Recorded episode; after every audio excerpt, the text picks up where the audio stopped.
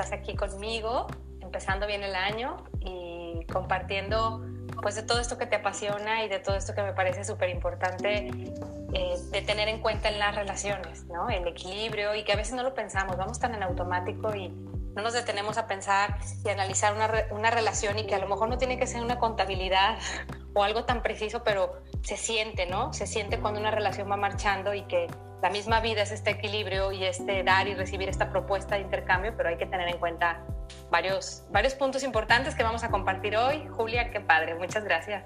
Gracias a ti, Marta. Como siempre es un placer compartir contigo dentro y fuera de las cámaras. Y sí, como bien lo comentas, es un tema eh, súper esencial. Yo creo que eh, pues tus pacientes lo, lo, conocen porque dentro de las leyes sistémicas pues es una de las tres leyes más importantes, el de la pertenencia, la jerarquía y el equilibrio de dar y recibir.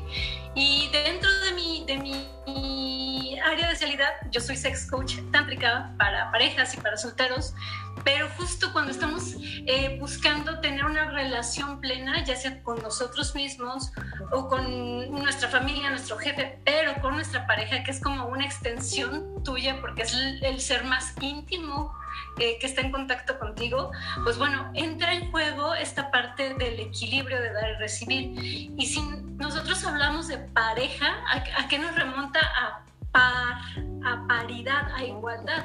Entonces si nosotros cuidamos y cultivamos el equilibrio en la pareja, estamos cultivando eh, la armonía y la longevidad de la misma, porque a veces sucede muy curiosamente que, bueno, claro que quieren llegar a los talleres de sexualidad sagrada, de tantra, porque quieren mejorar, cultivar o revitalizar su vida amorosa, romántica, erótica, sexual ¿Y qué crees? Que a veces el problema o la solución no está en que se aprendan el Kama Sutra de pies a cabeza, ni que se amarren o que este, duro contra el muro, macizo contra el piso, el látigo.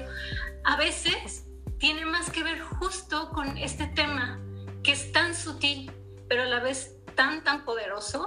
Eh, esta parte de dar y recibir es un tema de mucho autoconocimiento, porque si nosotros nos ponemos a pensar que generalmente, y lo ideal es que yo tome de mis relaciones en la medida que puedo dar, así mantengo el equilibrio. Pero también es súper importante que respete tanto la capacidad de dar y de recibir de mi contraparte, de mi pareja en este caso, que yo tenga el cuidado y el amor, no de darle y de desbordarme todo y más, porque entonces se puede generar un desequilibrio, porque a lo mejor el otro no sabe corresponder o no puede o no entiende, como no está en el mismo lenguaje del amor, que hay un libro que se llama Los cinco lenguajes del amor, que se lo recomiendo muchísimo. Este, pero si nosotros damos en la medida que nuestra pareja puede corresponder y solo en la manera que puede corresponder, no se genera un sentido de deuda.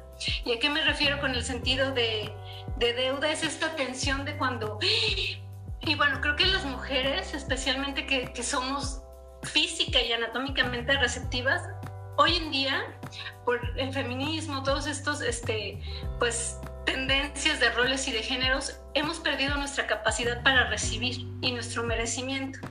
Entonces, no sé si a ustedes les pasa, pero yo he platicado con muchísimas mujeres en donde ya no estamos acostumbradas a la caballerosidad del hombre, a que él pague porque nos sentimos comprometidas o sentimos que no nos lo ganamos.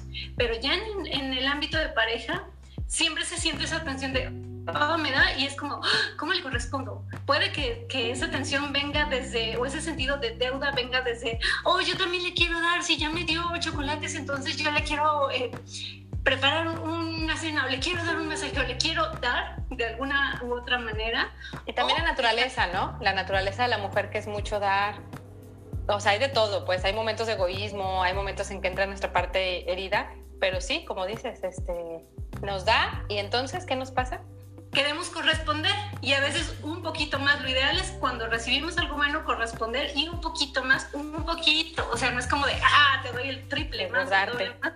Ajá, porque entonces si yo doy un poquito más, el otro recibe y dice, ah, yo también quiero corresponder. A lo mejor no inmediatamente, pero se va como que echando leña al fuego de la correspondencia. Pero ¿qué sucede cuando dices, ay, sí, pues ojalá siempre me trajera flores, ojalá siempre me preparara la cena, ojalá siempre me abriera la puerta del coche? Pero ¿qué sucede cuando algo no nos gusta de nuestras relaciones y recibimos no siempre lo mejor? Recibimos esa, ese abono, eso que no nos gusta, eso que no se ve bien, eso que no huele bien. ¿Cómo lo capitalizamos y lo convertimos en abono? Pues ok, ya que no hubo de otra, ya no estaba en sus mejores días y te tocó recibir algo muy grato, pues entonces también devuelves desde el amor lo malo, pero un poquito menos. Y es decir, no te estamos incitando ni te estamos recomendando acá de, sí, véngate de ese... Este, Como una venganza. No, simplemente es aprende a marcar tus límites de maneras firmes y amorosas, devolviendo un poquito menos.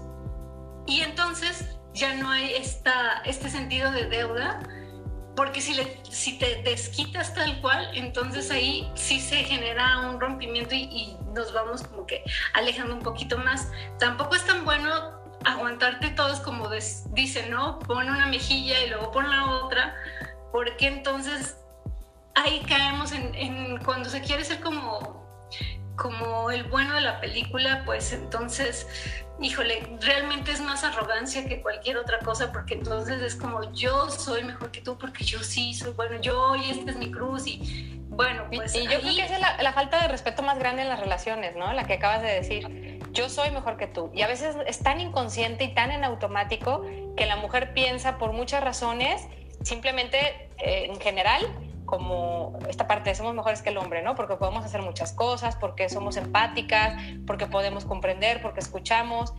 O el hombre, simplemente por macho, dice yo soy mejor que tú.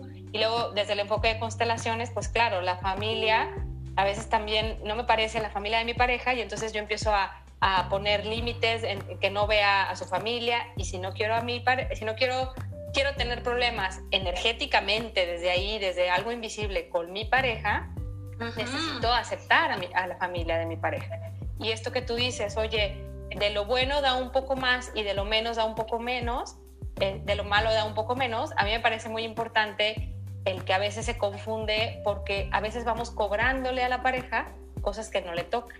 Entonces tiene que ser una comunicación y una, y, una asertividad en las cosas que van pasando, porque también me ha tocado ver o experimentar o inclusive hacerlo ¿no? Que te pasa algo y te duele tanto y inclusive no sabes cómo hablarlo. ¿Y qué pasa, Julia? Que, que, le cobras a la otra persona o te cobra de más. Y entonces hay como una confusión. Y quiero decir de más como, no sé, si mi papá este, fue grosero conmigo, yo tengo una, una sensación como de abuso cuando me levantan la voz. Entonces, ¿qué va a pasar si en algún momento me levanta la voz mi pareja actual? Pues yo me voy a desquitar de lo de mi papá, de lo de la pareja de hace 15 años, ¿no? Y entonces eso también es importante hablando del equilibrio, ¿no? Como cuidar eh, que no sea desproporcionado y que sea solo la partecita que le toca al otro. Ay, sí es cierto. Y no solamente en la parte transgeneracional, porque a veces sí nos toca que, que a veces queremos hacer pagar a nuestra pareja, como tú dices, por el transgeneracional, por lo que no me hizo mi papá y por lo que no hicieron, o por lo que hicieron él y todos los que estaban atrás de él, como mis parejas. Pero también cuando a veces solo es esa partecita, qué bien dicho y súper oportuno, Marta, qué bueno que lo mencionas, porque a veces sacan hasta cuando le bajaron el gancito y eran novios en el kinder, entonces, y hacen todos esos recuentos del pasado y nunca se termina, nunca se salda y entonces si no miras hacia adelante la relación no puede avanzar. Y realmente este es un tema que a la mayoría de las mujeres nos cuesta mucho trabajo porque tendemos a, ser un poco más aprensivas en ese sentido, pero si eh, se le olvidó el aniversario, por ejemplo, ok, no, no, no te enfoques en que siempre se le olvida todo. Simplemente es, ah, ok, se le olvida este aniversario. ¿Cómo yo, en este ejemplo, devolverle lo mismo, pero un poquito menos? No es que te olvides de darle de comer, por ejemplo.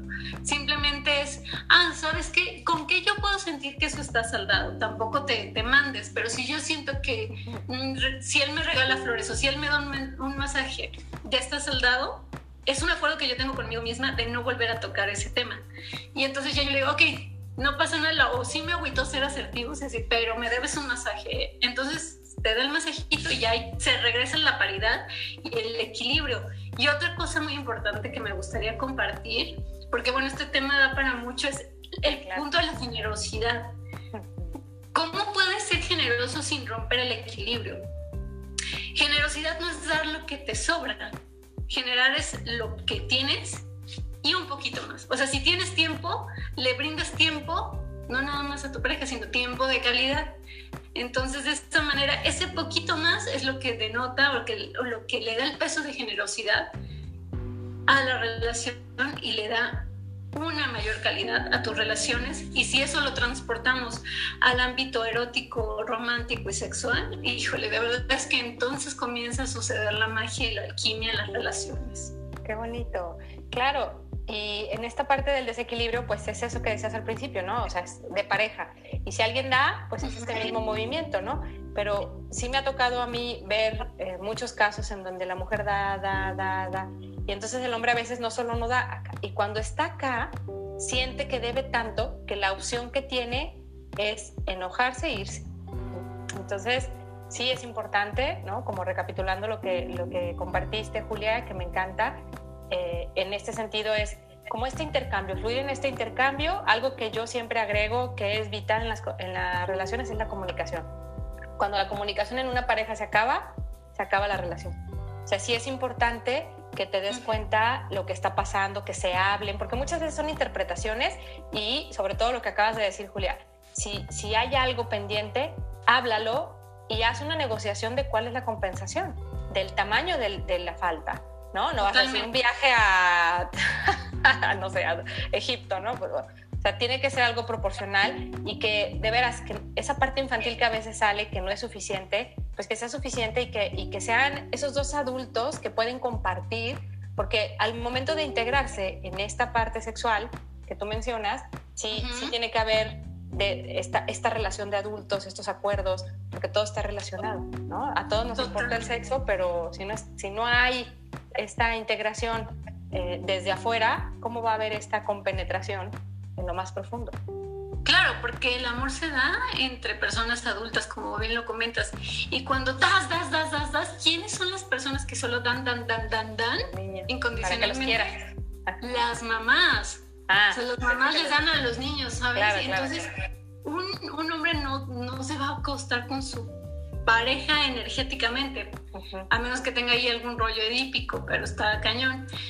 ¿Y quiénes son los que, y si también estás en el punto de dar, dar, dar, checa si a lo mejor te da miedo estar en la parte que recibe y trabaja tu parte de merecimiento y de receptividad, pero si estás en la parte de, ah, que me den y que quiero sugar daddy y esas cosas, de estas partes de, ah, la niña, entonces, pues bueno, sí hay, como dicen, para, siempre hay un roto para un descosido, pero eso no nos garantiza que haya armonía ni longevidad ni calidad en este tipo de relaciones. Claro, claro, qué padre. Pues muchas gracias por lo que compartes y por que podamos recordar, ¿no? Porque yo creo que aquí la clave es que como seres humanos nos demos cada día una oportunidad de ser mejores y de cada vez hacerlo más, mejor y ser conscientes de muchas cosas que a veces no nos damos cuenta en ese automático, ¿no? Entonces, checa, si en tu relación de pareja está eh, haciendo falta comunicación, si sientes que no hay equilibrio porque sientes que te debe o le debes, bueno, pues hay que replantear, hay que hacer eh, una, una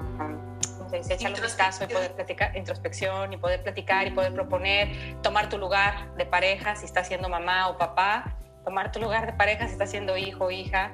Y bueno, pues eh, yo creo que cada día es un buen momento para empezar y hacerlo diferente. Totalmente. Muchas gracias. a ti, Marta. Un placer. Feliz Día de Reyes. Feliz año. Y gracias por iniciar el año así juntas. Te mando otro abrazote. Igualmente. Gracias. Saludos a todos.